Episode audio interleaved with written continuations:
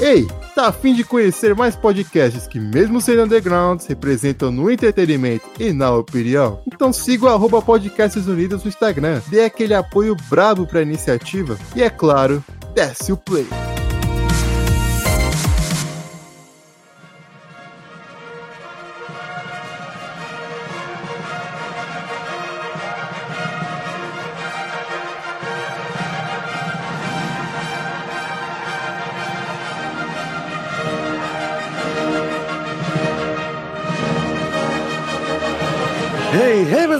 Bem-vindos ao primeiro episódio da segunda temporada do Maguila Cast, o primeiro episódio de muitos. Eu sou o Alone falando diretamente da Vendéia e o History Channel me ensinou que Napoleão era o primeiro anticristo.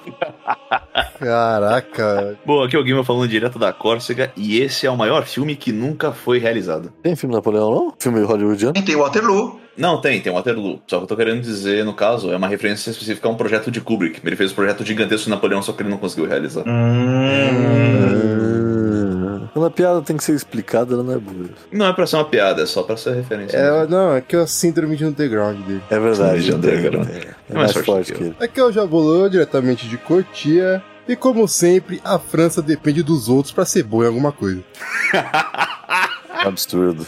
Excelente. Aqui é Gustavo Gonzaga Abdala falando da conexão alfa-viliana e 1,67 era uma altura mediana para a época de Napoleão. Fato, fato. Fala aí pessoal, aqui é o Pedrão falando diretamente de Indaiatuba e prometo não fazer a piada do cavalo branco de Napoleão Branco. Qual que é a piada do cavalo branco? Ó, qual é a cor do cavalo branco de Napoleão? Marrom. ok. Ok. Bem.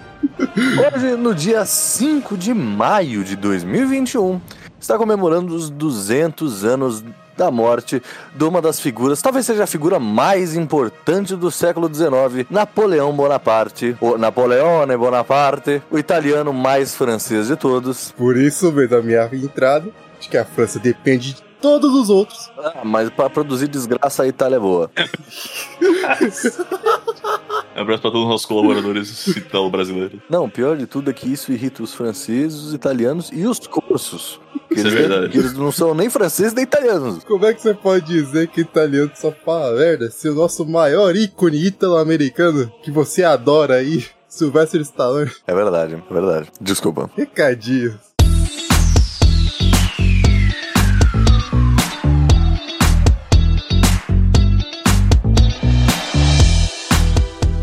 Acabou de perpassar o dia mais importante pra muita gente desse ano, né? Ah, é? O 4 de maio. Ah, May the Force be with you, verdade. May the Force be with you, mano. Isso aí. É verdade, é verdade. O dia de Star Wars. Dia de Star Wars, cara. Não, a gente tem programa de Star Wars. Inclusive, o Star Wars foi um, um tema que aí nós trouxemos em debate para o- a estreia dessa nova temporada, né? Porque afinal nós estamos estreando a segunda temporada do MaglaCast nesse episódio. Ah, a gente já tá no recadinho? Desculpa, eu tava fazendo outra coisa. Eu, eu acabei de engatar o bagulho, não sei se você Ah, então, percebeu. beleza. Bom, bom dia, ouvintes. Bom dia, ouvintes. Bom dia. Bom dia, boa tarde, boa noite. Mais... Não, você começou a falar um pouco mais animado, que estranho.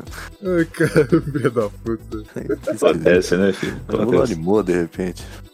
É assim que a gente trabalha, pessoal. A gente começa a conversar, chega um momento em que a gente vê que dá pra engatar no recadinhos e é isso que rola. Isso aí, nada, nada mais genuíno pra vocês ouvirem. Até porque essa é a primeira vez que a gente tá se reunindo, nós três, unicamente no Discord, depois da live especial de fim de temporada. Que, inclusive, se você não viu, vai lá no twitch.tv barra MaguilaCast e assiste que a live inteira está salva lá. Não tinha visto tava salva. Está lá nós falando merda, jogando Left 4 Dead, falando merda, o aluno uma, foi uma série, é uma, uma live muito engraçada. Foi uma live muito É, engraçada, lógico, real. filha da puta, fica travando a porra da porta. Vocês não sabem como eu adoro fazer isso. Eu, eu sei o quanto você adora, mas pelo amor de Deus, tio. Pra quem assistiu a live, vocês tiveram um pequeno recorte de como é insuportável jogar qualquer coisa com o Alane. Ele fará de tudo pra te tirar do sério. Ele é o troll da internet cuspido e escarrado. Eu me esforço. Esse é o pior, você se esforça. Cacete. Ele se esforça pra trazer a experiência em outro nível. O nível de de- deixar com raiva. Meu Deus do céu, mano. Cada vez que eu joguei Left 4 Dead com a Alone, mano, foi uma decepção diferente. Uma decepção. é, que você também try hard do Left 4 Dead, né, cara? Pelo amor de Deus. Não, sim, isso, é- isso é mais por verdade. Tryhard, ó, Left 4 Dead é sacanagem também. É, sim, sim, sim. Sim, sim, sim, não vem com essa não, Deus. Quando eu joguei com vocês, a galera lá do. do. do. do. do, Do grupão, Beholder, do grupão, beleza. dos outros amigos, Os amigos de verdade? o pessoal lá tryhard, mano. Não tem uma risadinha no Discord. É Todo mundo, não, que aqui, não sei o que. Ah, a bruxa tá ali, então aqui, ó. Você, eu vou pegar a sniper, você, eu ativo a. A bruxa. Agora aqui não. Aqui quando a gente vê a bruxa, da questão, a gente nem se prepara. É ver quem vai dar o tiro primeiro. Mano. É, Porque sempre exato. vai ter um filho da puta pra ativar a bruxa quando todo mundo tá despreparado e ele vai cair. Invariavelmente esse filho da puta sou eu. Sei, 90% das vezes é você, mano. Pelo amor de Deus. Eu tava lá, tipo. Eu tava planejando pra pegar uma das bruxas certinho, mano. Você só chegou e, tipo, pum, Pum. ativou. Puta que pariu, filho da puta. Espera, gente. Ah, mas dá, sempre dá tudo certo. Isso quando você não dá tiro no carro, né, o desgraçado? Nossa, dá tiro, sobe no carro, rola no carro. Meu Deus do céu. O jogo precisa de emoções. Precisa de emoções. O pior é que eu gostei da ideia de fazer lives. É divertido. Podia fazer mais A gente vezes? podia fazer mais vezes aí, ó. Os dias livres que nós temos, que no caso é só, sei lá, domingo. Exato. Domingo, a gente podia aí separar umas duas, três horas pra jogar alguma coisa aí. No... Nossa senhora. Duas, três horas é muito. Não, tô brincando, não.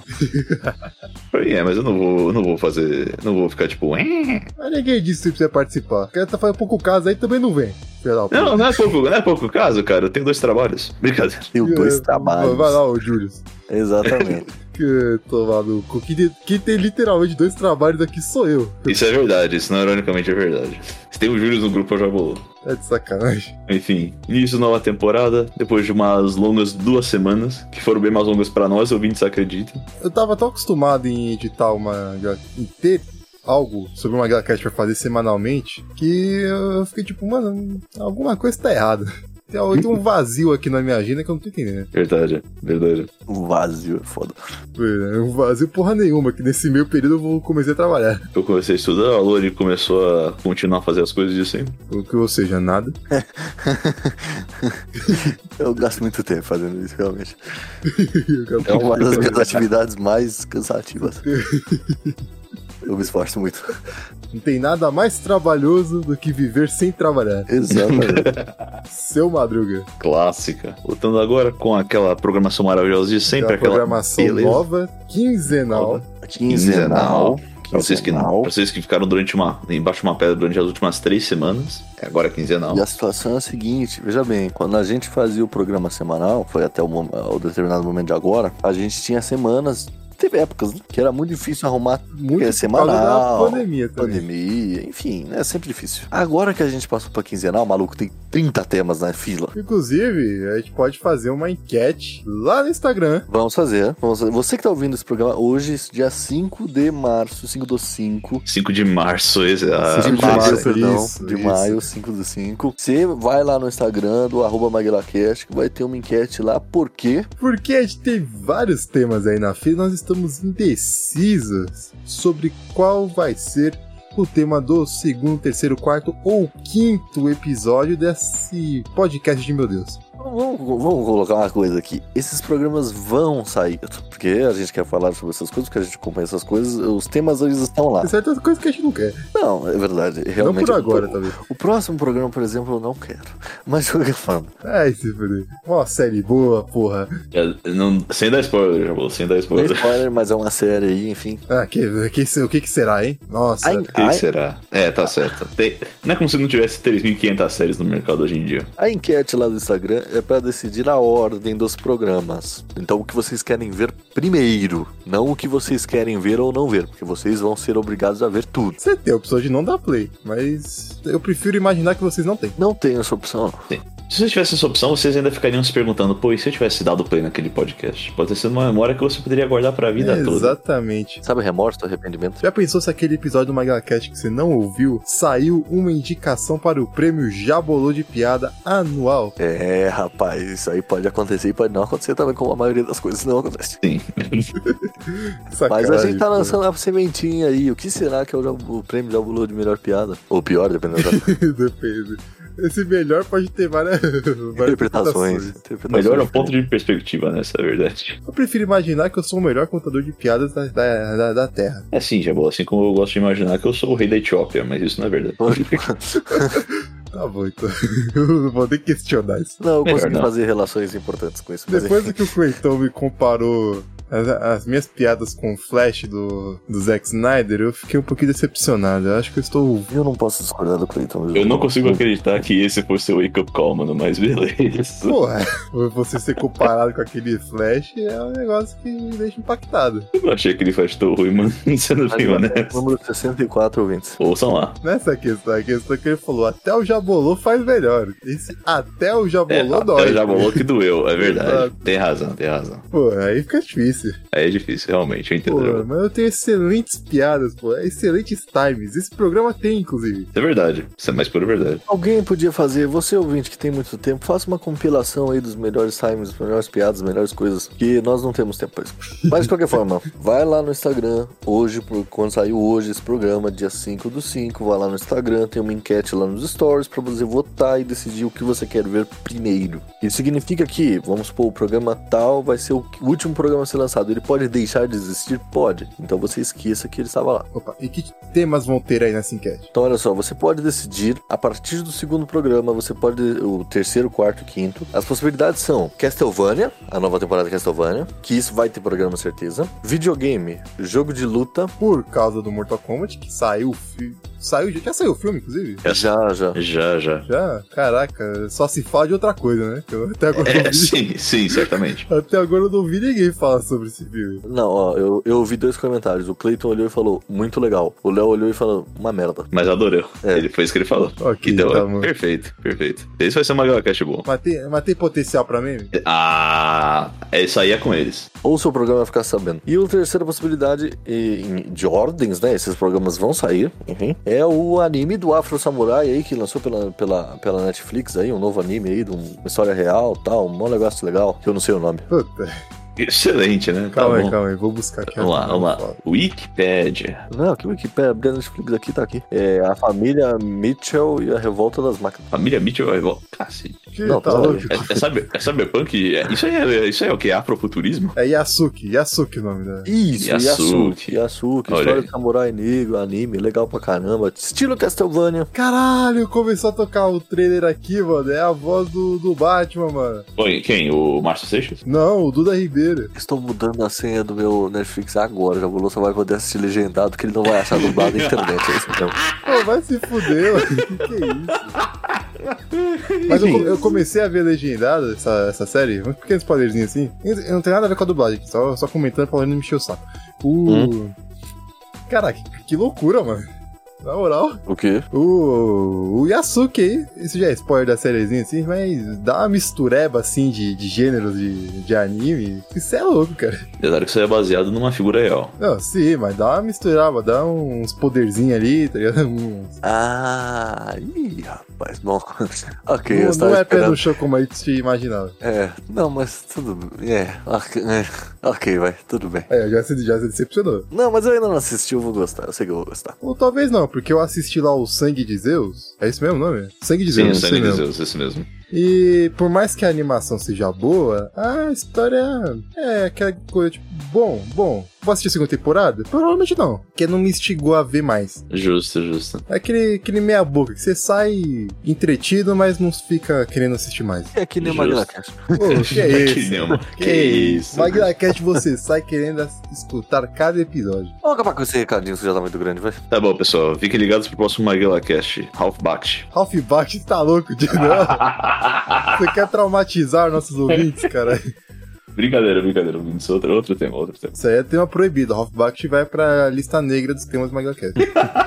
Junto com Star Trek, novela. Star Trek. Oh, não. Desenhos animados também, né, Jabulu? Não, desenho animado não, desenho animado vai ter. Você tira de todo mundo, mas bateu o seu, né? Sim, Impressionante. que eu que mando essa porra, sou editor. Caralho, filha da puta. Quero ver você dizer o contrário. Eu, eu honestamente não consigo dizer o contrário. Exatamente. Toca a fita aí.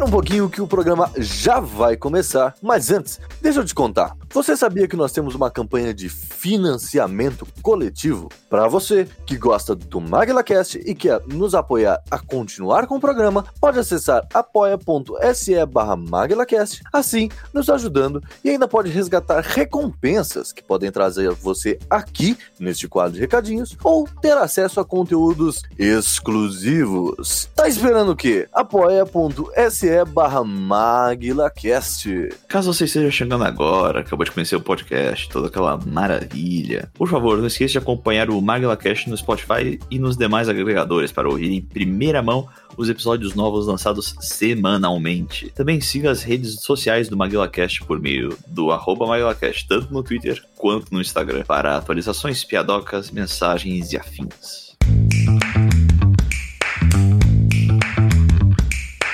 Mas calma, calma, calma, calma, calma, que ainda não acabou. Que a melhor forma de nos ajudar é com o coração. Se tu curte o MaguilaCast, faz a boa aí pra nós e compartilha o programa pros seus amigos, familiares, namorados, amantes, esposa, papagaio, periquito, tartaruga, hamster, gato, cachorro, lontra, cavalo, macaco, sagui, onça, borboleta, boi, jaiga, catuana, canarinho, sabiá, mico, dourado, peixe, boi, jacaré, escorpião, aranha, mosca, a mosca da velha é a velha fiar. Faz esse esquema piramidal aí da broderagem aí pra nós, que eu te dou um abraço. E você pode cobrar.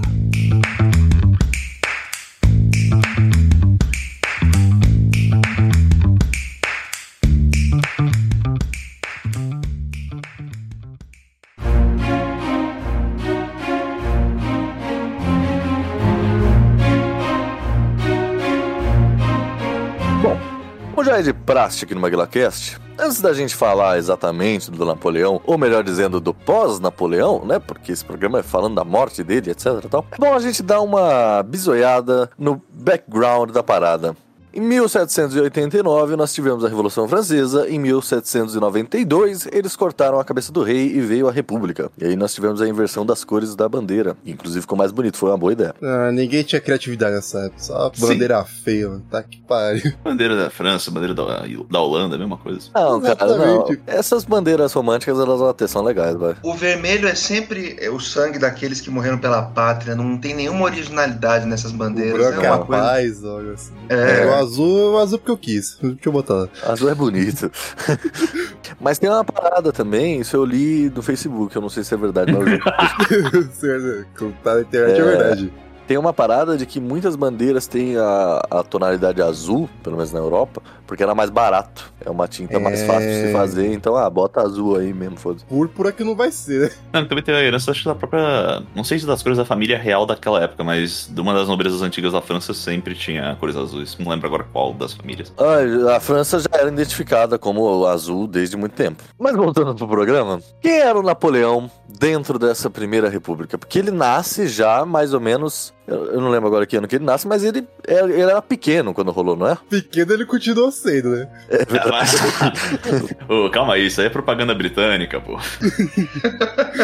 Isso não mudou nada. Sendo justos, os britânicos naquela época já tinham 1,80m, então já dá pra colocar um pouco nessa medida. Pelo menos o almirante Nelson tinha. Não, eu falei besteira. Ele já tinha 20 anos na época da, da Revolução Francesa e ele já era é, do exército. Sei que ele se formou cadete aos 15 anos de idade. Quando a Revolução aconteceu, ele era segundo tenente. Se não me engano, ele tinha ido. Não sei se já nessa época ele já tinha ido, mas acho que ele tava no fronte austríaco já. Já tinha experiência de batalha já. Não sei se já nessa época. É porque eu realmente tô um pouco confuso com os fatos, mas eu lembro dele ter dado uma volta na Córcega de, de novo. Ele confabulou com o líder local, que era muito familiar do pai dele e tal, toda aquela questão. Na verdade, muito familiar da mãe dele, porque o pai dele ele, ele não gostava porque era muito favorável à França. E a França tinha, tinha conquistado a Córcega, né? Tempo atrás. Um tempo atrás, um- Tempo uns 15 atrás. minutos atrás. Um tempinho atrás. Coisa boa. Do ano zero ao ano 2000, rolou. Rolou, certamente. Mas isso é uma parada importante de falar, porque ele já vinha. O Napoleão, ele. Por mais que ele seja uma a figura, tal, tal, tal, mas ele também é um filho da época dele. Porque ele vinha de uma família que não era exatamente uma nobreza de corte, tal, tal, tal, mas era uma família patrícia ali da Córcega. Ela não era uma família qualquer, mas era uma nobreza tão baixa que eles já eram aquela nobreza mais aos moldes burgueses Sim, do que sim. qualquer outra coisa. Sim, sim. Tanto que quando a Córcega entra, eles não são mandados pra Versalhes nem nada. Eles não participam do mundo da corte porque eles não tinham. Não era essa nobreza toda também. Eles tinham uma posição relativamente aristocrática, mas eles não tinham a posse de uma família aristocrática nesse sentido. É o famoso classe média. O famoso ah, classe- que meu nome é Paula Souza. É porque também o Napoleão era um dos. um, não sei se sexto ou qual da quantidade de filhos, de um casal que tinha oito. Então, já tinha uma pequeno desbalanço para conseguir equilibrar essas economias, né? O pai dele teve a sorte de já ter um posto, posto relativamente bom. Ele, peraí, ele era qual filho? Não sei se era sexto. É o lobisomem, era não é? lobisomem. É o lobisomem. Isso é a mesma coisa. Dá-lhe o ventre dessa mãe em 1810, dá luz a oito. Em 1790, dá luz a oito filhos, gente. Né, Jesus. E ela, e ela teve 13 gravidez. De, Não, 13 como é que ela era? esquece tudo, foda-se. Como é que era o lobisomem mesmo? Era o sétimo filho de seis irmãs. Ah, tá bom, ok, não era o caso dele. então. Não era o caso dele, não, não. Pode ter variações, né? Porque essa porra muda toda. A origem do chupacu ninguém explica, mas do, do lobisomem tá aí.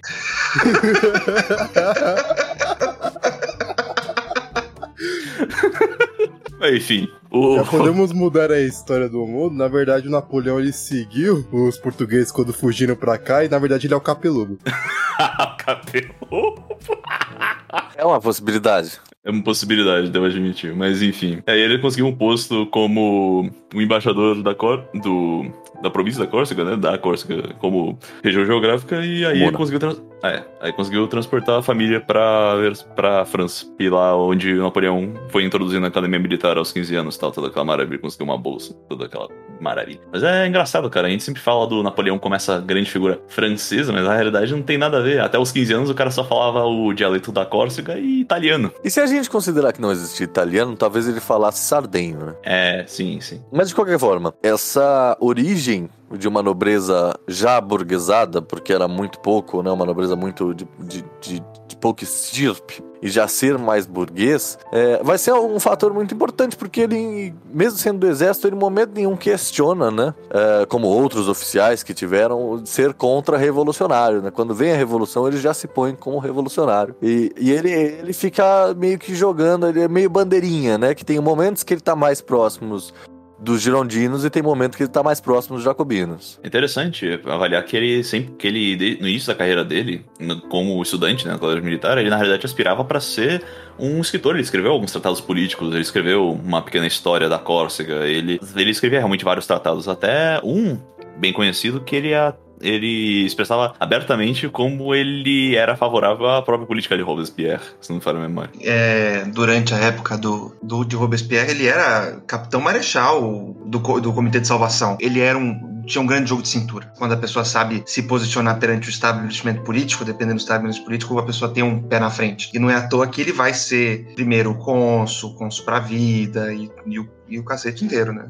É aquela tendo essa transição no meio da carreira política dele de da Roma República pra Roma Império. Isso é uma trajetória de muitos ditadores que vão suceder ele depois. Ah, cônsul, beleza. Ah, cônsul com benefícios, beleza. Ah, imperador ou líder supremo. Mas, cara, nesse sentido, é, não dá pra falar que Napoleão não é o César francês, né? Não, de maneira nenhuma. Que é de uma família legal, mas ao mesmo tempo ele Uhum. também tem um quê popular muito forte. Ele faz o seu jogo político, mas ao mesmo tempo ele ganha fama como militar e ele volta nos braços do povo. Pai dos Six, mãe dos pobres. Completamente. É, realmente é a figura cuspida, mano. Não tem nem o que falar. Pô, a gente pode falar que. Vou, vou, vou jogar aqui, olha só. O Egito de Napoleão é a Galha A de galera César. de César. Olha, olha que isso aí é o campo espinhoso, menino. É mesmo. É, sim. Cuidado, cuidado, que está entrando num campo espinhoso, que 1798 foi um desastre para alguns e uma vitória para outros. Certamente. No campo museológico, a França nunca esteve tão engordada de tanta coisa que arrebatou do de 1798. Agora, como sucesso militar, gente, e, e para mim é um grande fiasco. Ah, eu quero avançar, parar o avanço dos ingleses na Índia. Eu vou invadir o Egito. Vai dar certo. Confia. Vai dar super certo. Confia. Confia. Não, e, e assim, é, tem toda uma, uma, uma parada de que se entende que o Império Otomano não ia se opor a ele se ele chegasse e fala, oh, vamos junto bater nos britânicos. Ele resolveu bater nos otomanos também, porque não foi a melhor das ideias, não foi. Já tinha que enfrentar 500 coalizões mesmo, diferença faz mais um? É, não, não, exato. Mas essa parada museológica, talvez ele seja um start ali desse caráter burguês do viajante, né, do pesquisador viajante, que vai lá, porque a comitiva militar dele levava os pesquisadores tudo, os cabra tudo, pra pegar as coisas. Descobriu a pedra da Roseta nessa. Também. Toda a questão da. Exatamente dessas figuras né, da missão científica, né? Missão. da- das missões, de fato, com relação à ciência francesa, que já estavam, entre aspas, existindo desde o século XVIII, mas que tomam uma forma bem mais definida no século XIX, sem pingo de dúvida. Isso acaba dando um dos maior- nossos maiores avanços com relação a letras e com relação à história no decorrer do tempo, que vai ser bem mais tarde, no caso, mas que acaba sendo fruto do que acontece aqui, que é a decifração dos, hier- dos hieroglifos, né? Por Champollion em 1822. Que ele leva um, um entourage Uhum. pro Egito, né? O homem não é fraco, não. Ele levou filólogo, o que ia ser arqueologia, o cara levou. Uhum. Levou. É, é que filologia naquela época, né, quando você sabia letras, você sabia história, sabia vários campos da ciência para você poder traduzir os textos, né? Sim, sim. E aí o filho da mãe no Egito vai lá com um entorrage de cientistas, tanto que na crônica de Al-Jabarte, que é, a, que é a crônica da invasão napoleônica, o cara fala do, do espírito científico que, que Napoleão tentava apresentar juntamente com o fato dele se declarar muçulmano. É verdade, ele se declarava Ele se como. declarava muçulmano. Ok, essa eu não sabia. É, na crônica de Al-Jabarte fala que Napoleão, Napoleão veio com duas coisas, com o discurso de que ele era muçulmano, com aquela medalhinha de, de, de três bandeirinhas, de três cores, aquela medalhinha vermelha, branca e azul para usar no peito. Uhum. Ele colocava isso no peito dos egípcios. E isso já é um caráter, né? Esse caráter científico já é o caráter burguês que ele vai, digamos, passar pra frente. Napoleão Bonaparte não se rende jamais. Ele é derrotado no Egito, ele tem perdas no Egito, o Egito não é uma boa ideia, mas ele volta pra França e a França tava um caos. O governo republicano lá dos conselhos era uma droga. Todos os países do mundo estavam contrários. E aí ele vem e fala: Ah, então eu cuido. Bora botar ordem na casa, tá tudo certo. Tantas mortes aí, não sei o que, Revolução, República. Não, deixa disso. Deixa quê? disso. Vamos provar que uma já Constituição. conseguiram o que vocês conseguiram aí de matar o rei. Foi divertido, não foi? Agora deixa eu volta aqui, dá a coroa de volta aqui. Não, mas tem, tem não, não, isso, isso, isso eu discordo completamente. Eu não vejo. E aí a gente vamos entrar nessa discussão já, vai. Eu botei mais pra frente, mas é, mas nasceu, foda-se. Nasceu. O Napoleão, quando ele dá o golpe, quando ele constrói tudo mais e quando ele vira cônsul, imperador e tudo mais, ele é visto com, por alguma historiografia como um retrocesso ao movimento revolucionário. Já por outra, ele na verdade é a consolidação. E ah, estava num momento em que a França revolucionária seria destruída. Não tinha salvação. E, a- e o movimento dele não é um movimento de retração, mas sim de consolidação do que se muda. E aí? Napoleão freou ou consolidou a revolução? Tem uma, tem uma frase que é utilizada com relação ao próprio governo de Napoleão, que é basicamente uma troca que ele faz. Ele dá uma diminuída, ele diminui os direitos individuais que foram conquistados pela Revolução, mas ele usa isso para que ele conseguisse no futuro trazer uma França com maior com direitos, maiores liberdades em geral, ou seja, acaba trazendo com maiores questões de infraestrutura, como ele vai fazer depois, questão dos liceus, uma estratégia para aumentar o nacionalismo, toda aquela questão do ideal nacionalista que surge nesse ínterim, mas que é uma coisa que realmente lança a França para uma unificação e para uma maior questão, a própria questão de ident- de identidade nacional, de fato. Isso acaba trazendo uma forte fonte de ego e de independência para a própria França. A França, no momento, estava sendo atacada por cada potência grande e imperial da Europa. E ele chega e diz: Olha, vamos fazer o seguinte, me sacrifica um pouco do seu- das suas liberdades que eu vou dar um jeito nessa bagunça, eu vou limpar a casa. E isso acaba sendo uma estratégia que eu, eu não sei se é positiva ou negativa. Foi, foi negativa naquele momento, certamente, isso sem pingo de dúvida. Mas, em questão dos frutos que ele, que ele obtém a partir daquilo, tem muitos frutos positivos. É algo complicado de se afirmar se foi um retrocesso, de fato, ou um avanço. Acho que no na long term foi um avanço, em geral. Mas o que Napoleão faz é, é- é o bonapartismo, né? Uhum. A classe burguesa abdica de seus direitos econômicos em prol da organização política estruturada, ditatorial, e que preservasse os interesses econômicos e impedisse o caos externo de atingir o, o interior da França, né? E nesse sentido, o homem foi um gênio. É assim, ele não fez nada. Claro que ele, ele fez de um, de, um, de um modo diferente. Mas não era nada de novo se a gente analisar de que isso já tinha acontecido na Inglaterra e na Holanda. De você ter uma revolução burguesa e aí se viu que aquela organização não estava dando certo, então você volta com o monarca no poder para que ele seja um estabilizador ali da coisa. Essa ideia já existia e já era posta em prática. Claro, ele fez uma outra forma. A, a ideia é, é, diferente, porque se é bonapartismo é porque é algo novo, é algo que Bonaparte inventou, né? O que acontece nas revoluções burguesas, a grande questão da revolução burguesa é o, o, a questão do ciclo, né? Tirou um ditador para voltar um ditador. Esse foi o fim da Revolução Francesa, foi isso que aconteceu. Nós tiramos um rei para ter um imperador no poder. Eu acho que é importante que vocês que, que coloca nessa nesse debate das historiografias é como que o Hobsbawm fala naquele livro Ecos da Marselhesa, que é um livro muito bom é, o importante é lutar contra o revisionismo dentro da Revolução Francesa. Quem utilizar a Revolução Francesa para defender quaisquer atrocidades ou, ou, ou, coisas parecidas. Eu já vou um pouco mais embaixo, que como eu sou apóstolo de Tocqueville, para mim nem revolução foi. Nossa, mãe do céu, vai, desenvolva, velho. Não manda só isso e sai fora, desenvolva isso aí, por favor. Ok. O Tocqueville escreveu um, um maravilhoso livro, que eu, agora me fugiu o nome, olha só. Mas justamente ele fala que não mudou nada que a França em 1789 e a França em 1888 era a mesma França. E não se não aconteceu absolutamente nada. A vida do francês médio não mudou. As estruturas não mudaram. A única coisa que aconteceu foi que o, o, aquela nobreza que não pagava imposto passou a pagar imposto porque virou um cidadão comum. Napoleão Bonaparte não se rende jamais.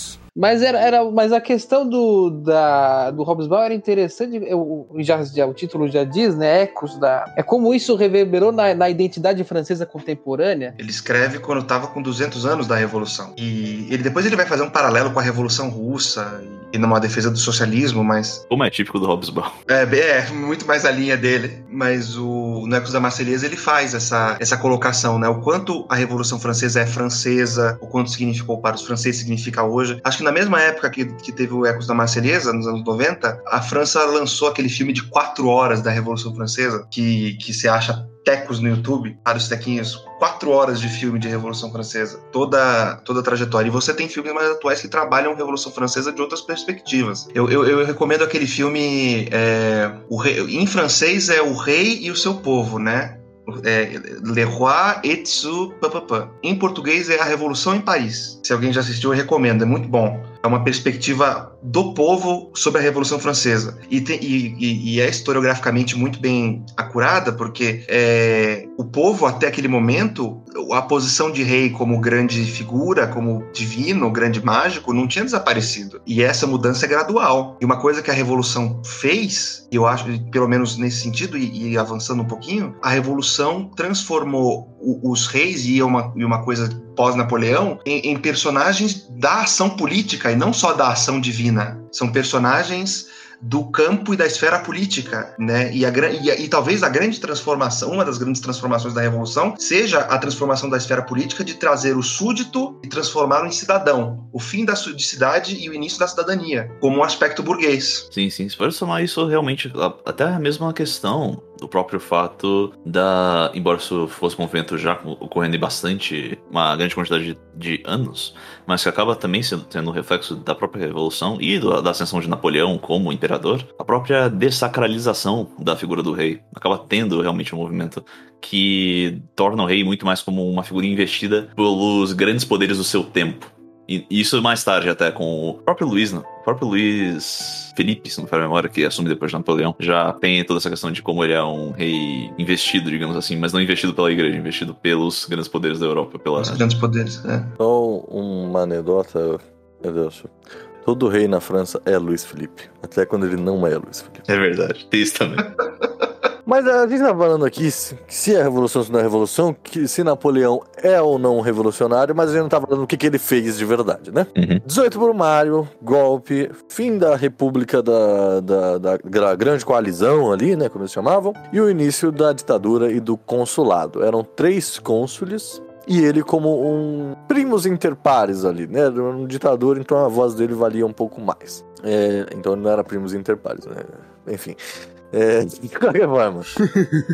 A grande parada dele nesse momento é o chamado Código Napoleônico, né? o Código Civil Francês. Que aí sim é uma grande virada, é uma grande mudança no status quo do cidadão francês. Né? Como você bem disse, deixa de ser súbdito e passa a ser um cidadão. Por favor, me expliquem o Código Napoleônico. Agora eu peguei vocês. Admito, pegou mesmo. Nossa, tá bom. Eu- eu- quando a pessoa é afrontosa, eu, eu fico impressionado, né? Explique o Código Napoleônico. Gente, quando eu estudei o Código Napoleônico, eu estudei por uma perspectiva de gênero, né? Quando você tem o Código Napoleônico, você tem um, um grande avanço na, na unificação das políticas é, institucionais, na unificação de um código de leis sólido, burguês, né? Mas você tem pro lado feminino uma, um retrocesso, porque existe, é, não tinha naquela época o direito à maternidade, o direito a, a- a- ao, ao próprio dinheiro, que são questões que, que a Olimpíada de Gouges tenta trabalhar no, na, declaração da mulher, na declaração da mulher da cidadã né, na- durante a Revolução e completamente se perde. A gente, as pessoas vão resgatar a Olimpíada muito depois, mas também tem a questão do código como, como o que durou de Napoleão e o que a Europa comprou de Napoleão, né? Tem realmente essa questão mesmo, e acaba diminuindo ainda mais. Embora a Revolução tivesse trazido ainda mais alguns direitos às mulheres, como de votar, etc., de alguns outros, eles acabam se perdendo dentro do próprio Código Napoleônico e tal, todo esquema de, ah, se uma mulher fosse apanhada com adultério, ela, ela era presa e o homem só seria preso se ele trouxesse a mulher pra dentro da própria casa. Mas, enfim, fora essa questão de desigualdade por esse ângulo, realmente trouxe algumas políticas bem interessantes para dentro da França, questão de novas instituições. Ele acaba trazendo nisso ah, o projeto do que depois vai ser a instituição das próprias academias dos liceus, né? Que acabam sendo desenvolvendo mais tarde durante o governo dele. E outras medidas que realmente são bem interessantes com relação a desenvolvimento de infraestrutura local. Exatamente essa é a palavra-chave do Código Napoleônico, infraestrutura. Eu vejo o código como, eu não vou falar, eu não vou chamar de espírito napoleônico, mas o espírito da burguesia francesa impresso. Toda a lei regularizando e quando e lembrando, quando a lei é regularizada, nós temos avanço na economia, porque você tem o desenvolvimento legislativo consolida as bases econômicas, você tem o desenvolvimento econômico francês e ele foi ele foi relegado ao posto de cônsul e depois imperador para justamente estabelecer essas bases, né, e garantir que a economia francesa para a burguesia francesa estivesse sólida. E as outras burguesias adoraram, as outras burguesias europeias. Ou receberam muito bem. Napoleão Bonaparte não se rende jamais. Napoleão Imperador. Isso eu acho uma das maiores sacadas dele e uma das paradas mais revolucionárias que ele faz, pelo menos para aquele momento. Porque lembrando, nós estamos no mundo, o mundo do antigo regime, ainda que ele já estivesse numa transição, desde a Revolução Gloriosa lá dos ingleses, tá, aquela coisa toda, já, até desde a Reforma Protestante, mais ou menos, né? já era ali uma, uma mudança, tal, tal, tal. Mas o mundo do antigo regime, e sobretudo do mundo católico, como era o caso da França, era um mundo muito místico.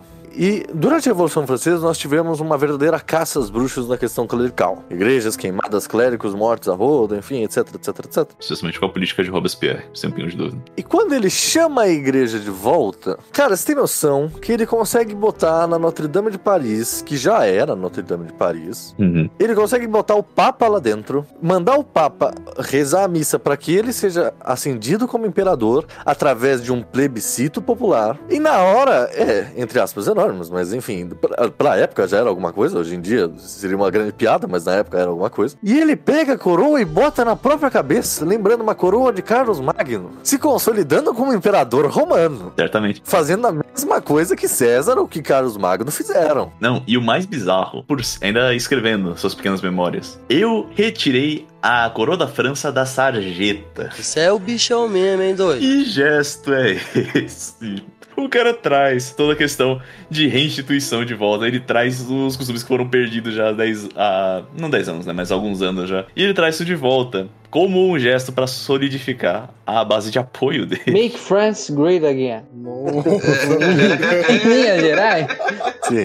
Sim. De certa forma, até que não, porque ele era o imperador da república, tal, aquela coisa toda. É, mas sim, ele estava voltando de volta à forma monárquica que era antes, tal, de mas ao mesmo tempo ele não é da forma que era antes. Todo aquele universo é aí que eu acho que realmente a revolução é por isso que pra mim o o Napoleão ele é o consolidador e ele é o explanador da revolução, porque é nesse momento que as coisas mudam verdadeiramente. Por mais que ele traga todos esses elementos anteriores e tornando a casa de Bonaparte uma casa real, não é certa a palavra, mas enfim, até hoje eles são uma casa de nobreza, tal, tem Sim, sim. aquele casamento, uma casa respe- respeitada, consolidada. transforma numa casa mesmo, é de uma forma tão original. Quer dizer, eu sou católico, eu não tô fazendo que nem o rei inglês que rompi completamente. Mas agora a coisa é diferente. E o Papa é obrigado a aceitar isso. Porque lembrando, isso já é uma época que, que Roma era, já era francesa, né? Você já tinha tido as primeiras guerras napoleônicas, a, a França já estava na Itália. O Papa não tinha escolha, ele já era um refém daquilo ali. Mil anos depois do Carlos Magno ter se consolidado. É impressionante, cara. Essa questão dos pequenos paralelos que a gente pode fazer. É interessante também notar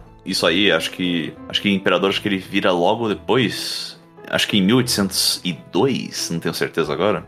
Quatro. 4. Um pouco antes, já é negociada a trégua com, a- com o pessoal, né? Com o restante da Europa. E ele já começa a dar uma consolidada para ter a expansão dele no conseguinte do, desse, per- desse percurso. Como, por exemplo, a grande venda da Louisiana. Famosa grande venda que ele vendeu o- cada acre de terra por 4 centavos. Já pensou que é, o, o Jazz poderia ser muito mais afrancesado? E aí a gente já entra em outro Hobbsball, que é história social do jazz. Eu já ia falar pra caramba, mas vou ficar quieto aqui. Naguela Cash 39. Já, já tem, é, busca lá, que já, Já teve, já teve, tivemos tá as bom. influências francesas. E assim, tem uma parada. Isso pra mim eu acho que é uma das grandes coisas do Napoleão também. Voltou o regime monárquico, então voltou a ter uma diferença entre as pessoas, vai, entre a nobreza e a não nobreza. Só que aí ele cria uma forma de nobreza que vai ser imitada pela maioria das monarquias do século XIX, que não é mais uma nobreza de sangue, com exceção da dele. A dele é.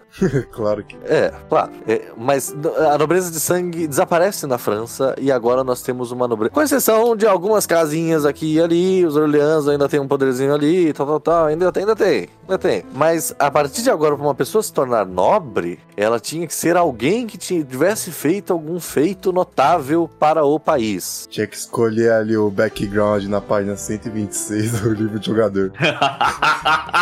Nossa senhora. Que horrível. Meu Deus do céu. Essa eu não esperava que você fosse lançar agora, É. Lavolo, na moral. Falando, falando em casas reais, a casa brasileira de Bragança tem relação com a casa de Napoleão. Do Napoleão tem? É porque a segunda esposa de Napoleão, Dona Maria Luísa, era a irmã mais velha de. Da Dona Leopoldina. De É. Dona Uhum. Leopoldina. O que Uhum. faz Dom Pedro II sobrinho de Napoleão. Não, com o cunhado. Inclusive, a gente vai falar disso mais pra frente, mas ele achava isso maneiríssimo. Ele, não, ele realmente tem cartas dele escrevendo pros amigos dele falando, mano, eu, eu, eu sou parente do cara. Ele achava isso muito legal. É, já, eu- eu- certamente ele achou isso muito legal, porque no final das contas deu tudo certo, né? Imagina se o Dom João não tivesse conseguido fugir. Porque ele não precisou sentar no jantar de família, né? Por isso ele achou legal.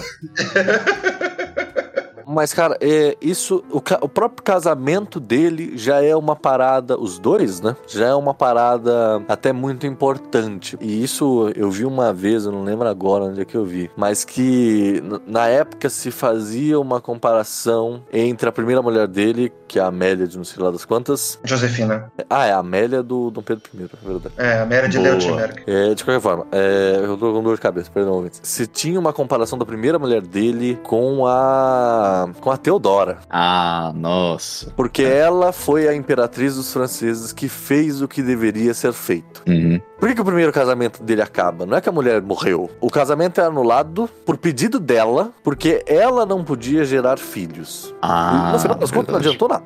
Mas enfim, ela não podia gerar filhos. Então ela pede, por essa justificação, que o casamento dela seja anulado deles, para que ele possa se casar com outra pessoa e assim gerar filhos. Portanto, ela fez tudo o que era esperado que ela fizesse. Ah, Isso que ela é a imperatriz verdadeira dos franceses, porque ela fez o que era esperado que ela fizesse. E isso é uma simbologia muito importante para a época e para toda essa questão nobiliarca da honra e tudo mais, tal, tal, tal. Toda a questão também, né, de todo o romance dela, dela com Napoleão, né? Napoleão sempre, sempre tem muitos escritos descrevendo ele como sendo essa figura tímida e tal, nunca foi muito, muito favorável, nunca teve muita coragem com relação às mulheres, nunca foi muito sucessivo, su- muito bem sucedido. Então, o, a relação dele com a Josephine, que já era essa figura conhecida, né? Ela foi. Era meio feio também, né? Isso também, isso é comentado. E ela era uma, uma viúva, já tinha uma certa posse e tal, precisava de alguma ajuda. E ela já era famosa amante de outras figuras também, no, de, da grande alta sociedade francesa. Ah, mas isso era normal, cara. Isso é normal. Isso eu não Não. tô. Eu não estou usando como discriminação da mulher. Você eu estou está julgando explicando a mulher por causa de maneira alguma, de É. maneira alguma. É, Ela fez o que era necessário fazer, como você mesmo comentou. Mas enfim. Ah, e ela acaba entrando num relacionamento com o Napoleão Bonaparte que realmente acaba sendo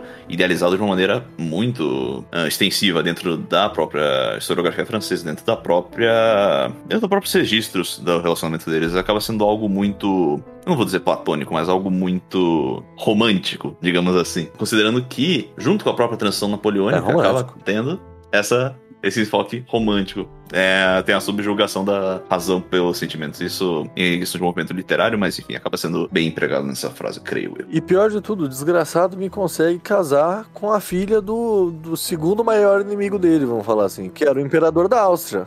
É, seu Francisquinho, seu Francisquinho Francisco. primeiro. Francisquinho. E não só, não só o cara era um grande, um grande estadista, o cara se coroa como Carlos Magno e detrona Francisco I de imperador do Sacro Império Romano, É verdade. acaba com essa Um besteira toda, ele acaba com o Sacro Império se coroando como tal. Nossa, mas é um é um, é uma reviravolta. Só eu falei, falei, falei, eu não, eu nunca fiz essa parada, né? É verdade. Ele destrói o Sacro Império com a coroa do Sacro Império. Com a coroa do Sacro Império. Incrível, é. Mas mais incrível que isso é que o, né, o segundo maior inimigo dele, nada, não é ninguém mais ninguém menos do que, se não me engano, o tio-avô do grande Francisco Ferdinando, Francisco Ferdinando da Primeira Guerra? da Primeira Guerra, se não me falha a memória. Eles têm uma relação, mas eu não lembro agora, sério, tio-avô. Não, não, é isso mesmo, é isso mesmo. Você não sabe que é proibido começar uma batalha sem a minha permissão? Pois sim, senhor. Falamos aos inimigos, mas não quiseram nos ouvir. O maior inimigo do Napoleão era a úlcera. Era úlcera. Era é, úlcera. nos últimos anos realmente foi. Azia é complicado. Mas Max também posou com a mão dentro do casaco. Não era uma pose comum? Tem os- as duas versões, né? Tanto a úlcera como a pose comum.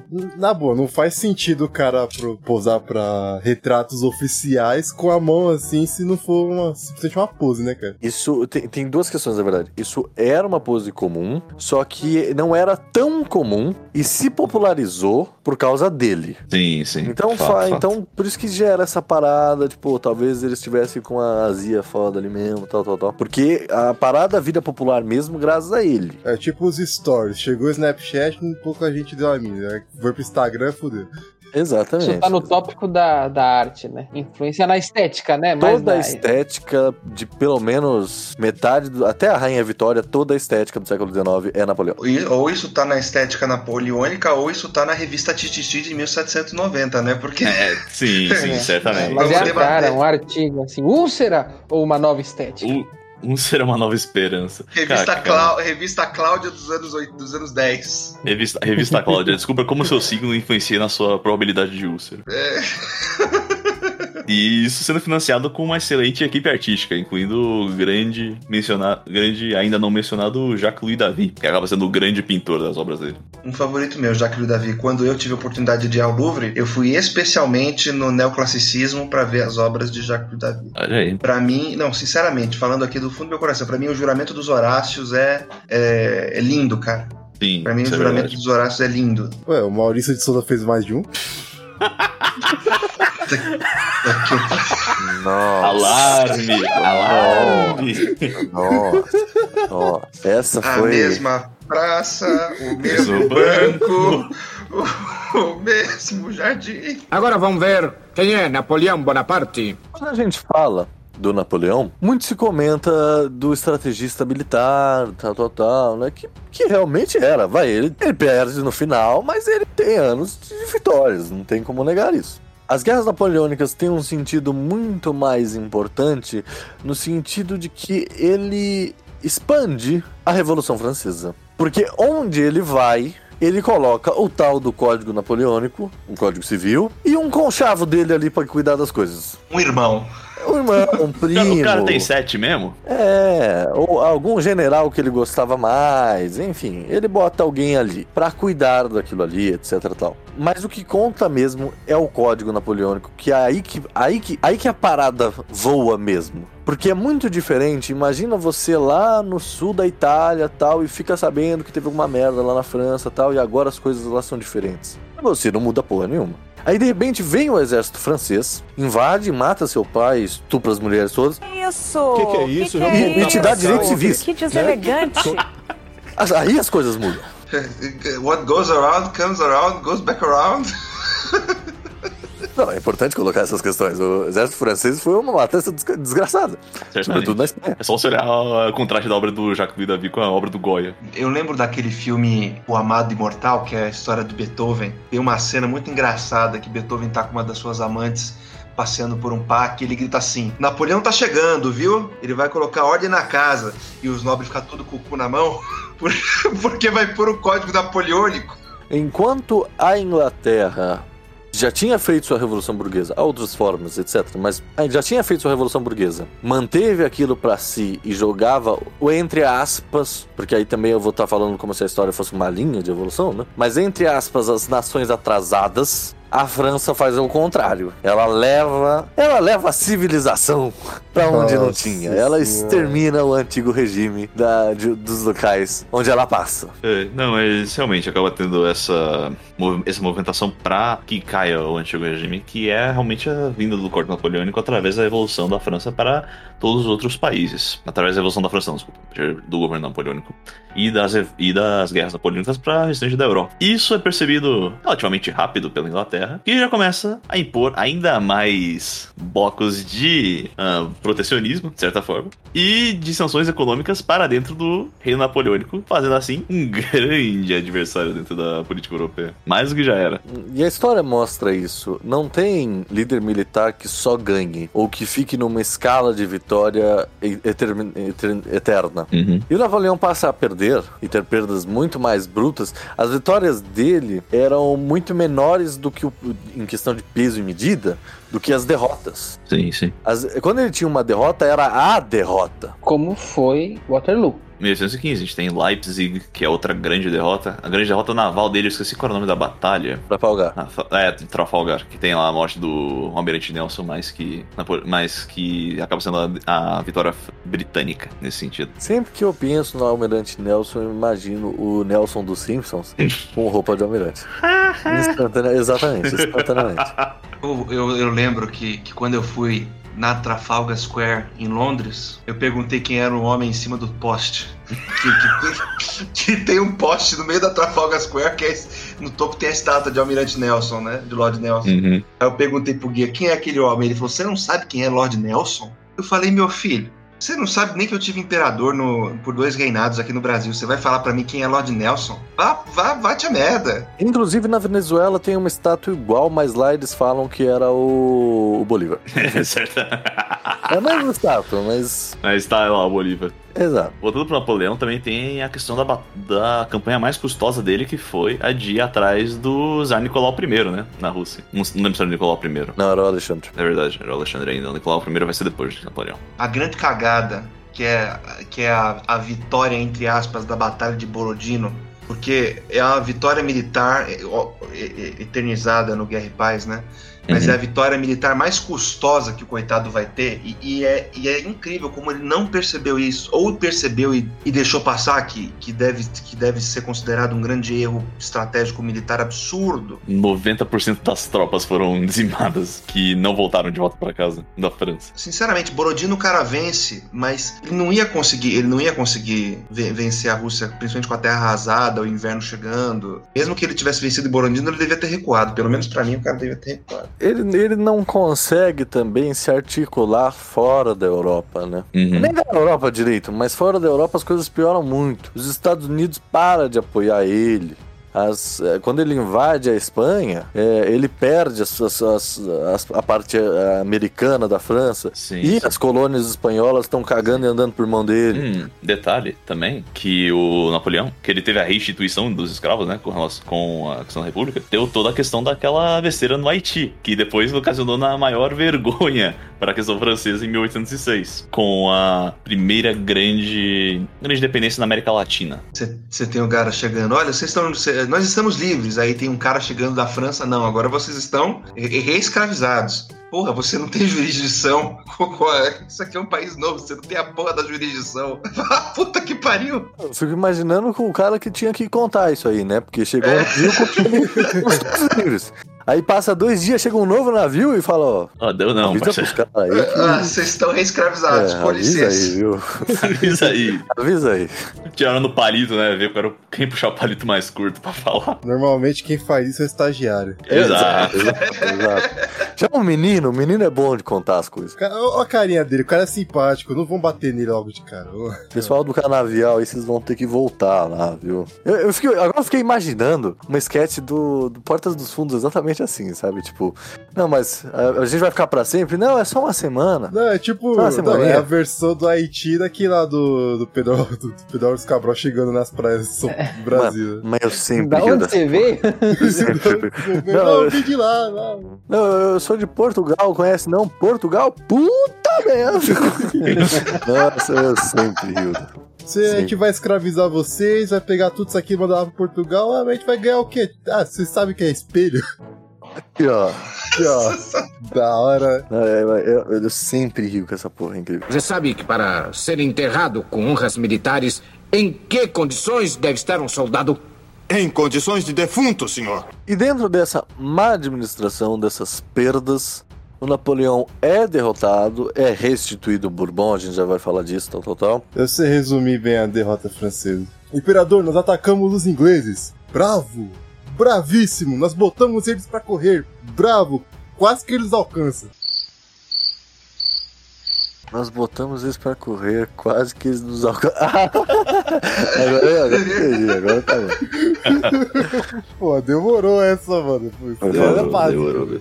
Ele é banido pra uma ilha. E, e veja bem, é, a gente vai falar disso um pouquinho daqui a pouco, mas ele tinha uma figura tão importante já nessa época que o acordo de paz dele era, era a mesma coisa que eu penso. Sabe, sabe quando você vê o mapa da República de Weimar e pensa, puta, olha a cagada que o Hitler fez porque diminuiu muito mais o território da Alemanha? Uhum. É mais ou menos a mesma coisa.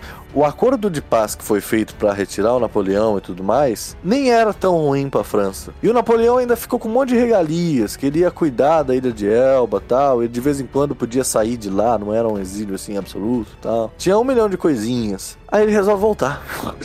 E ele volta nos braços do povo de novo, volta a ser imperador novamente, só que dessa vez dá errado completamente. É um visionário, só que.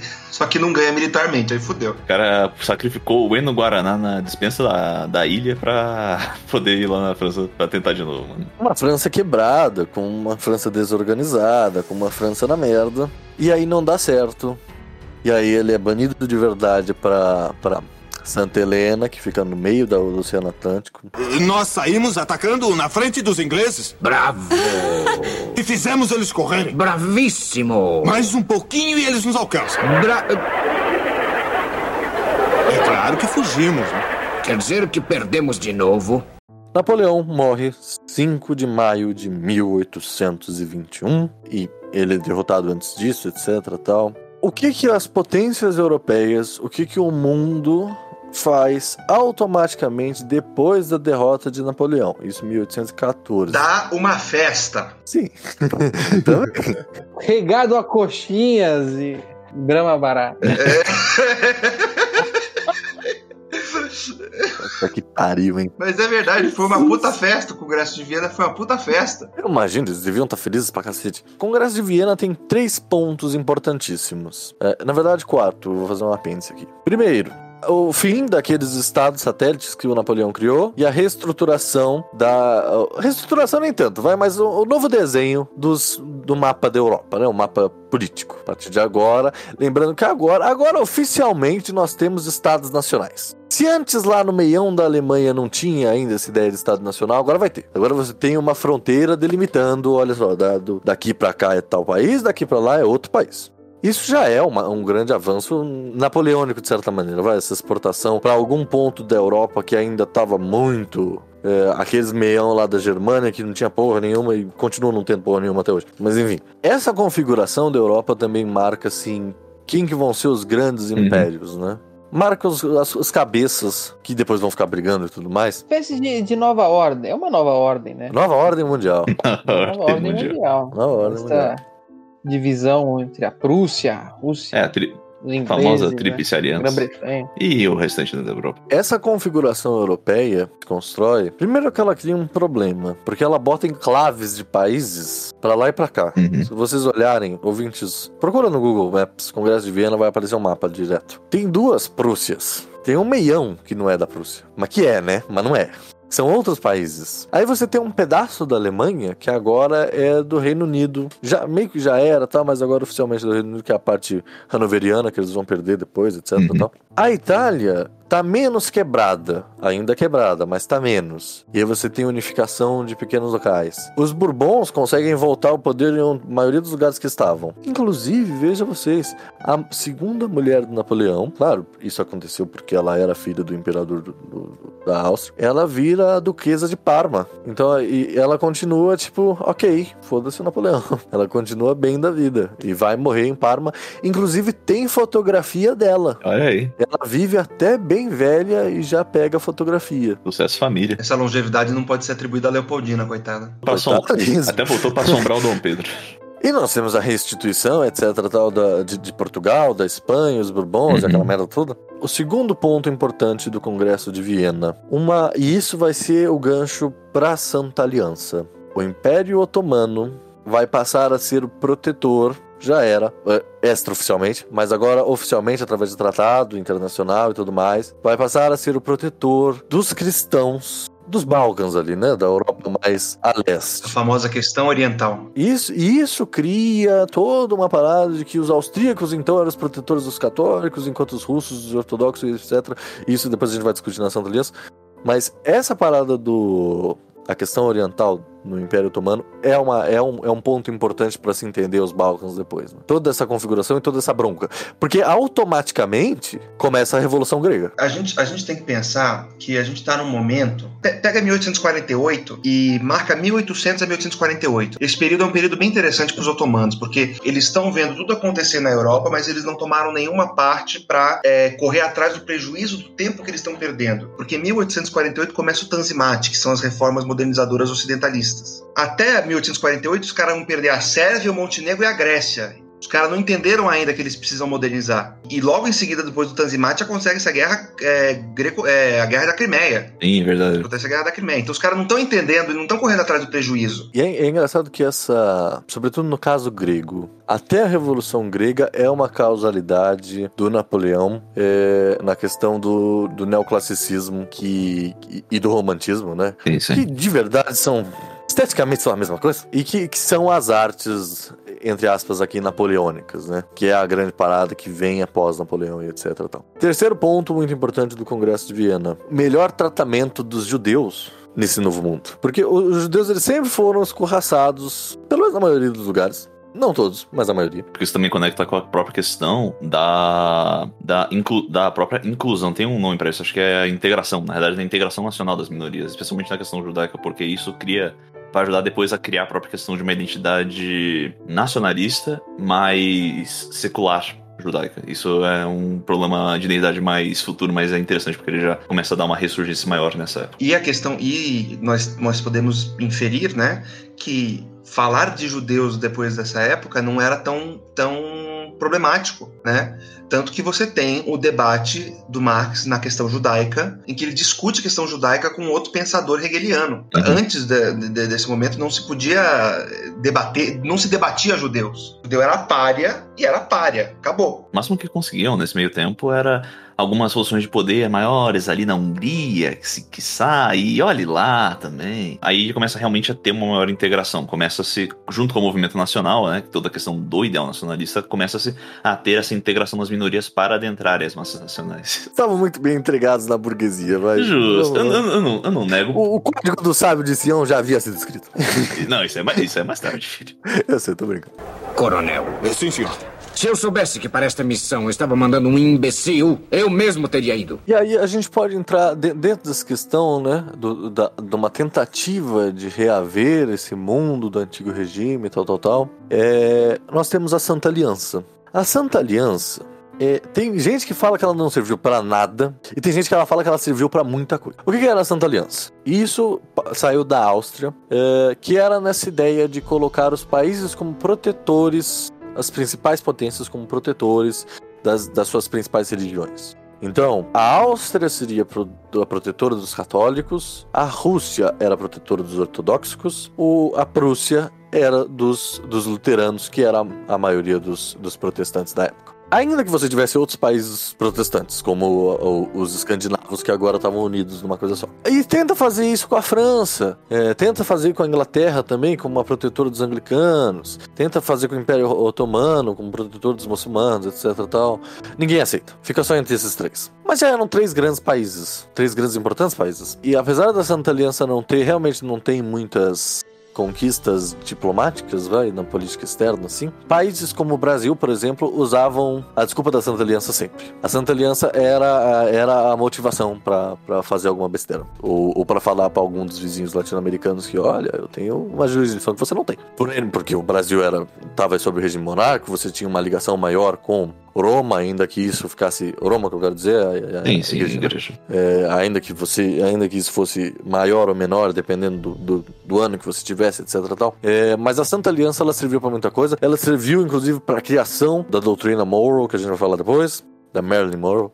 É, Nossa, essa foi. a Santa Aliança ela foi a, a tentativa de, de verdadeira ali de uma política externa que fizesse um retrocesso a tudo que retrocesso no sentido como se fosse uma evolução da coisa, claro, que é a Revolução Francesa que o Bonaparte trouxe. E na França isso meio que tentou pegar, não funcionou, né? A França é o exemplo de que o estrago estava feito. O que, que acontece pós Napoleão? Se restitui a monarquia borbônica com o primo do Luís XVI. Putz, ele foi instituído como Luiz XVIII, não lembro agora. Se era Luiz XVIII já ou ainda- ou se era outro Luiz ainda. Era Luiz XVIII, porque depois vai ter o Luiz Felipe, né? Não, depois tem o Carlos X. Não, Carlos X, o Luiz Felipe, depois o Luiz XVIII e depois o Carlos X. Não, Não, cara. Não. Contrário, O Luiz Felipe não, é o Luiz o Felipe último. é o. É verdade. Vem Verdade. o Luiz Felipe, o Luiz XVIII. Nossa, essas merdas, esse nome também. Luiz XVIII, ele é um cara muito impopular, ele restitui as coisas do antigo regime. Ele tinha uma constituição sobre ele, tal, tal, tal, que era só pra falar que tinha também, porque não respeitava coisa nenhuma. Ele volta com aquela nobreza nobiliárquica mesmo, tal, tal, tal. É, e ele, pra piorar, ele era velho. Então ele fica doente e se ausenta do trono. Aí entra o Carlos X, que era pior ainda, que era menos popular ainda. Porque esse era um cara que não, nem podia ter assumido, tinha toda uma rixa lá, tal, tal, tal. Os Bourbons já eram muito impopulares. Uma coisa interessante para se pontuar também nesse período, questão de tentativa, de outra, ainda mais tentativa de construção nacional, a própria questão da literatura, rom- da literatura romântica, mas no caso uma literatura romântica com um caráter nacional, coisas como, por exemplo, a obra de Walter Scott, ah, outras literaturas normalmente pegavam bastante dos elementos da, cava- da cavalaria, da cavalaria para formar uma um ideal de um passado heróico, que a partir disso ia originar essa identidade maior para todo mundo, só puxando, só puxando esse mini adendo. E isso, infelizmente, inspira ainda mais furor na galera francesa. Leiam Lord Byron. Lord Byron que e Percy Shelley também,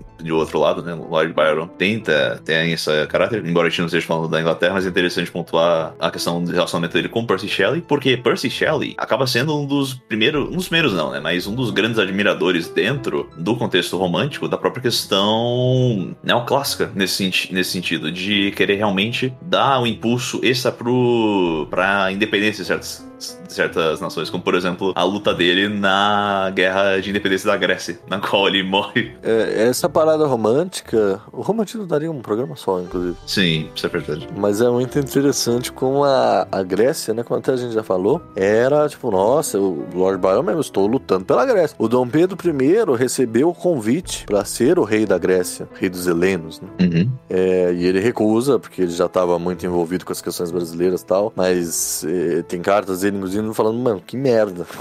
Como eu queria ser é, Rei Grécia. dos helenos e tal. Inclusive, Dom Pedro I é taxado como cafajeste burro, ainda que ele fosse cafajeste mesmo. Burro ele não era, não, porque ele falava várias línguas, o grego, inclusive. Mas de qualquer forma. Carlos X aí acaba implementando uma censura maior, ele acaba tirando a questão de liberdade de imprensa, ele acaba dando uma maior diminuição nas próprias liberdades civis, e isso acaba causando a própria Revolução de 1830. Coisa já estava encaminhada. A, a Revolução de 30 e depois a Primavera dos Povos, lá em 1848, já era uma mostra de que ó, não adianta. A coisa já aconteceu. Não, não dá mais para lutar contra aquilo. E realmente, não...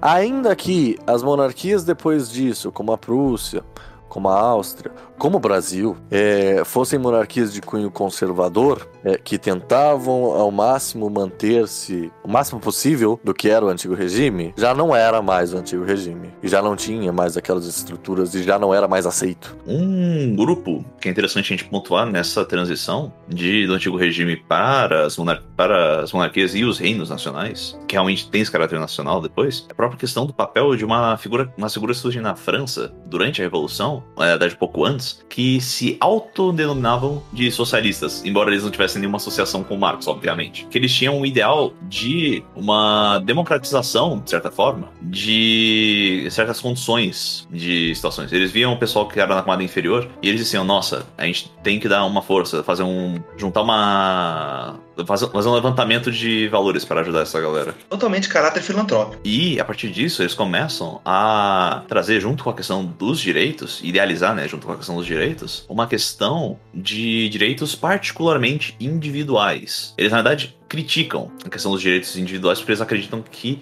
isso é um motivador mal nesse sentido, que teve uma queda do, de certos direitos coletivos. Mas eles não assumem uma, uma, posição forte com relação a isso, porque não condiz na, naquele momento. Ainda não é uma mentalidade que eles possuem. Mas eles, a partir disso, começam a ter uma retomada de espírito nacional a partir disso, para que se haja uma democratização da questão de, de, de, de direitos, de direitos iguais, de direitos maiores com relação a isso. E isso acaba originando de uma maneira mais forte forte, especialmente na França mais tarde, figuras que vão autoproclamar como uma escola filosófica de uma escola de pensamento que são os positivistas.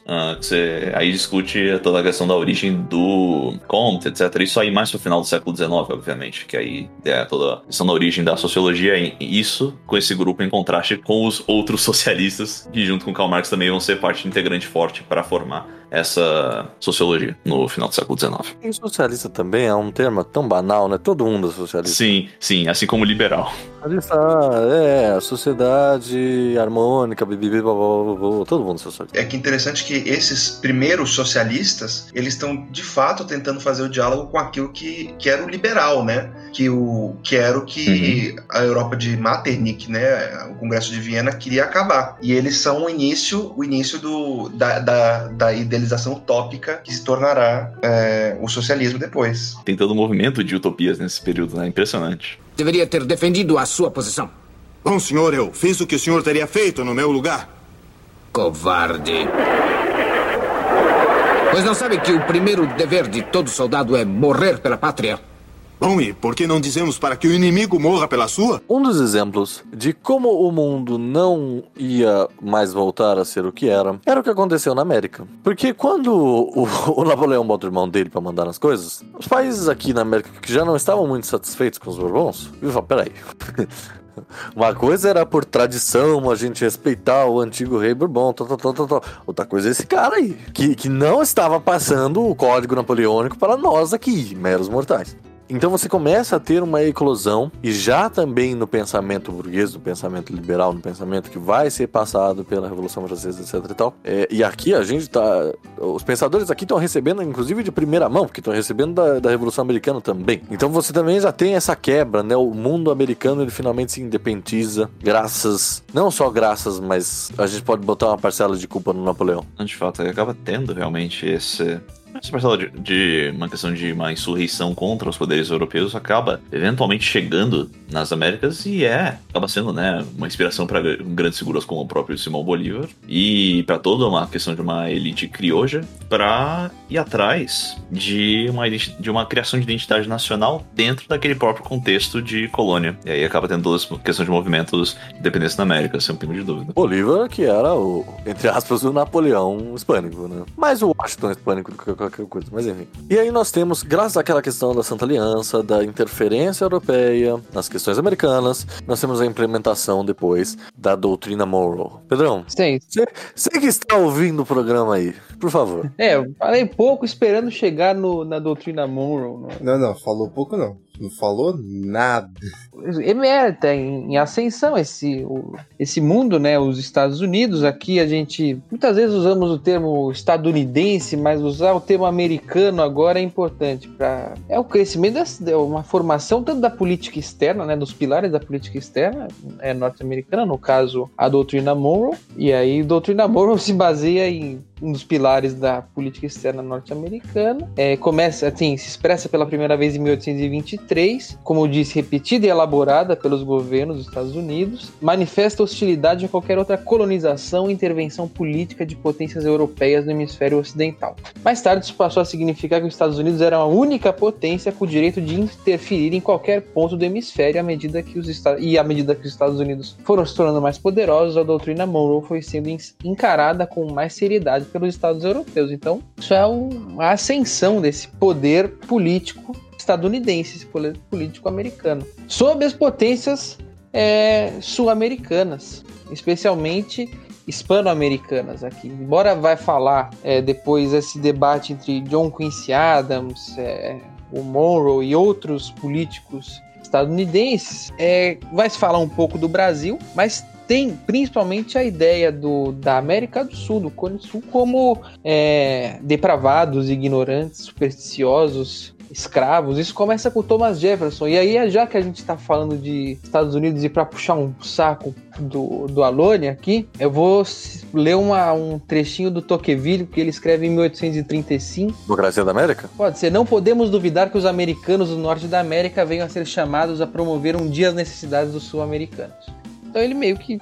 Não, mas isso, 1835 já é. É de- um pouco depois do Monroe, não, não sei. Não... É a é a mesma época. Mas é ali, nessa. Ah, tá tudo entre ali, é. 1815 e 1835. E, e- e também é uma, é, uma, é uma parada que é a partir desse momento mesmo que a, a, a política externa dos Estados Unidos vai ser muito mais intervencionista nesse sentido, né? Combinando depois no Big Stick, etc. Tal. Me corrija se eu estiver errado, mas até o momento eles tinham uma política mais protecionista e voltada para as Américas, principalmente com a Louisiana e uma tentativa ali de, ó, tudo bem, nós ganhamos isso aqui, mas tem um puto americano lá. Então nós, nós precisamos, né, trabalhar esse território que nós temos agora, que era enorme e tal. E a partir dali é que os Estados Unidos passam a ser intervencionista pra cacete, como ele é até hoje. E essa doutrina Monroe ela é contestada, né? Eu imagino assim, você tinha um debate entre o Monroe e o Quincy Adams. O Quincy Adams via a relação com, os, com a América do Sul como algo terrível e abominável, não queria de jeito nenhum. Lógico que esses latinos católicos, onde já se viu isso. Ele tinha ódio, como é, tendo de novo as aulas do Amilcar, o católicos e puritanos. Ele tinha ódio justamente por ser dessa tradição de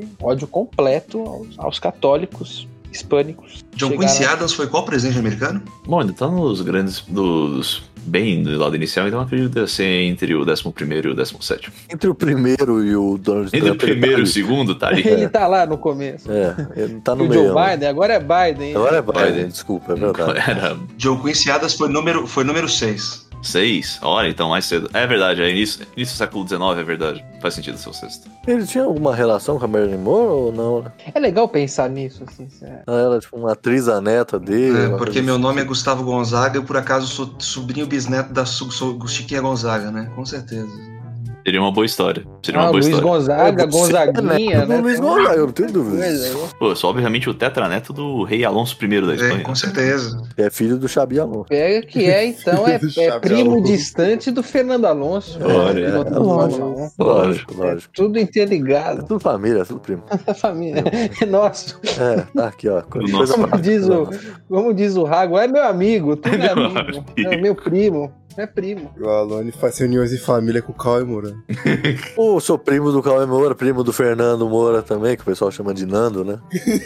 O primo É Nando. primo Nando. Primo Nando. Jesus Cristo. O Nando Moura tá. Nando e o Cauê aqui são mó amigões. Esse negócio de briga é na internet. Tá aqui no churrasco da Natal é família toda. Churrasco é só amor, divide até a É, brama. exatamente. Família Moura aqui dominando a internet, rapaz. E por que nesta ocasião não morreu com a cara ao sol? Porque era noite. E, e- Digo, Chegando nos finalmente desse programa, e vocês devem ter notado que ele está um pouquinho maior, porque é justamente essa proposta, né? Porque agora é quinzenal, então você, ouvinte, tem mais tempo de ouvir. Não, É, ó, o Pedro realmente não. Ah, Pedrão. Perdão, tá uma desinformação impressionante. Tem canal, né, Pedro? Tem canal? eu sou convocado aqui e falo. Enfim, indo agora para. Como nós somos brasileiros, brasileiro tem que falar do Brasil sempre, né? Porque Sempre. nossa, a nossa, nossa terra, a nossa gente. Terra mãe, pô. É, Cara, exato. tu já viu a chuva de brasileiro é em qualquer vídeo de react gringo? Sim. Um gringo fez um vídeo sobre rap, sobre axé, sobre comida brasileira. O brasileiro tá lá. Acabou, mano. Ele fez, ele faz uma carreira só nisso, mano. Sim. Sim. A Sim. gente adora falar da gente mesmo e ver os outros falando da gente. Falando bem, claro. Vai falar mal. Mas a gente entra nessa história quando nós ainda éramos Portugal, quando o nosso querido Dom João VI, Léo Jaime na televisão, Ou o Marco Nanini no filme. O Marco Marco Nanini. Nanini. Mudou a minha concepção. eu gosto muito do Dom João VI, porque pra minha cabeça ele é o Léo Jaime. Pra mim, ele é o Marco Nanini. É, não, não, mentira, eu, eu gosto O mesmo do pior é que VI, agora é eu não consigo parar de interessantíssima. pensar que o, o Dom João VI, depois encontraram um diário, assim, de viagem dele, escrito Sônia. A amante de Dom João VI era, chamava Sônia, não tenho dúvida. O o Léo Jaime, ele é um bom cara, assim, só pra. É, a meu parênteses, ele é um bom cara pra fazer filmes de época, né? Acho que ele daria um bom Papa, por exemplo. Eu vi, imaginei É, ele imagina como o Papa cantando uma mensagem de amor. Então, aquele Game of Thrones da Globo lá, essa aquela novela que era. Ele era o, o reizão máximo. Então, você vê? É, ele, ele, ele é bom nisso. Porque ele, ele é meio bom. Ele tem, um, ele, ele tem aquela impressão daquele monarca bonachão, sabe? É bem do João VI Sim. mesmo, né? Sim. É o sim. gordinho bonachão, mas enfim. Ainda assim ele é o chefe. Forma, Dom João VI tem aquela história maravilhosa, né? Que ele passa a mão na bunda do Napoleão. Literalmente. Literalmente não, pô. Siga o conselho do Nelson Rodrigues, né? Quando a vida te vira as costas, passe a mão no bunda dela, né? Clássico. Inclusive, esse é um dos motivos de ter tantos historiadores ingleses que estudam o Brasil. Os ingleses também adoram falar que eles que fizeram isso, e eles que levaram o monarca europeu para as Américas, tal, tal, tal. E, de certa maneira foram eles que fizeram. Eles adoram estudar Uruguai também? Não, não, nem tanto, nem tanto. O Dom João VI no Brasil, além de todas as questões, talvez um dia até a gente faça um programa especificamente nesse pedaço do Brasil, que daria um programa solo, mas ele eleva o Brasil a reino, Reino Unido, mais ou menos como, para os ouvintes terem uma noção, seria mais ou menos o que hoje é o Reino Unido ali, da Escócia, da Inglaterra, tal, tal, tal. Mais ou menos a mesma parada. Então, as províncias do Brasil, lembrando que Brasil era uma denominação geográfica, as províncias do Brasil valeriam a mesma coisa que as províncias portuguesas. Então nós passamos a integrar o, o parlamento deste novo Reino Unido. E hoje, quando você vai selecionar linguagem, qualquer coisa, tem a bandeira do Brasil. Chupa Portugal. Porque a capital, esse, nós não só fomos elevados a reino, como o novo reino era aqui, era no Rio de Janeiro. Chupa Portugal. Chupa Portugal. Capital era, capital era o Rio de Janeiro. A capital portuguesa era o Rio de Janeiro. Nós não estamos falando que eram duas coisas separadas ainda. Era a mesma coisa. Era o mesmo cidadão. Só que agora ele prestava contas. O Tribunal de Contas da província do Tejo tinha que prestar contas ao Rio de Janeiro. Chupa, Portugal. Eu já falei chupa Portugal? Chupa Dá Portugal. um, um orgasmo histórico assim gigantesco, né? Você tá lendo, lendo essa porra e você fica, meu Deus, a capital de Portugal era no Brasil. Ai, orgasmo histórico.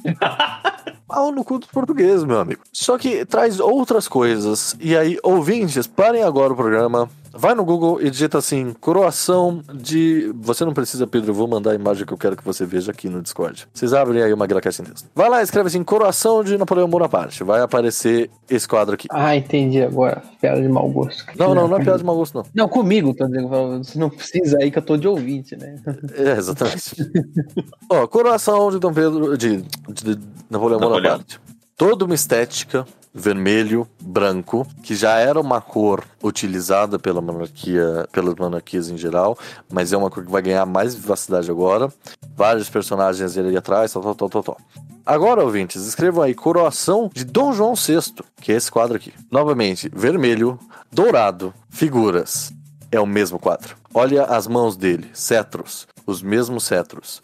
Agora, ouvintes, pesquisem a coroação de Dom Pedro I. Esse é literalmente o mesmo quadro. Esse é copiado e colado. Vermelho, dourado, verde simbolizando o Brasil, figuras, a mesma pose, cetro, etc. A única diferença é que ele tá com a coroa na cabeça, e isso é uma, isso é uma questão do Império do Brasil, etc. Tal. Mas é o mesmo quadro. Olha a estética. Até as cortinas lá no fundo. Se vocês olharem no fundo do quadro, tem cortinas. Aquelas cortinas que caem. Estilo napoleônico. O, o, o, o Napoleão, ele vai vir pro Brasil importado na estética e na forma com que com que as pessoas vão agir a partir vão se vestir. A estética burguesa chega no Brasil, importada de Napoleão. E é, é muito esquisito isso, porque ao mesmo tempo que Napoleão é o grande inimigo de Portugal nessa época, ele também é a grande figura. Ninguém odeia o Napoleão. As pessoas imitam ele. Tem até, um, tem até uma pintura, eh, se eu não me engano, é do Debré, que ele simboliza um senhor de posses. E aí é uma fila. É uma, todo mundo já viu essa figura. É um senhorzinho gordinho na frente, e aí atrás vai a mulher, os filhos, as escravas, tal, tal, tal. Disponível nos maiores, nos todos os livros didáticos, apostila. Ele tá com o quê? Com o chapéu do Napoleão. Outras figuras. Aquele chapéu do Napoleão famoso, Dom Pedro I vai usar. O Bolívar vai usar também. Esse chapéu vira uma febre no mundo. Exportado por Napoleão. A estética, por isso que lá no começo eu falei, a estética desse mundo é napoleônico. O napoleônico, é, o Napoleão, ele, ele não só entra numa questão, esse mundo burguês que ele consegue expandir, não é só nas questões é, mais importantes, vamos falar assim, né, de como se administrar, de como viver, de como etc. Mas entra nas questões mais banais, de como se vestir, de como representar. Eu tô fazendo um curso de história da arte, enfim. Pra, pra, pra galera da história da arte não é banal. Não, banal que eu quero dizer assim, que é uma. Tipo, é o chapéu que as pessoas usam. Isso é algo muito comum. Mas isso só existe porque o Napoleão existiu. Porque o Napoleão usava aquele chapéu. Senão o pequeno burguês do Rio de Janeiro não usaria aquele chapéu. que é uma, uma curiosidade. Eu fui pesquisar depois, ver se era só coisa da minha cabeça. Coisa, coisas da infância, né? Quando você começa a ouvir esses primeiros nomes. Confundia muito Napoleão com Lampião. Nossa, mãe do céu, Pedrão. Cinco anos, quatro anos de idade. Caralho. Não, é, e é o mesmo chapéu, né? É o Igualzinho. mesmo chapéu. É, a, a- a ser, estética é semelhante. Exato, exato.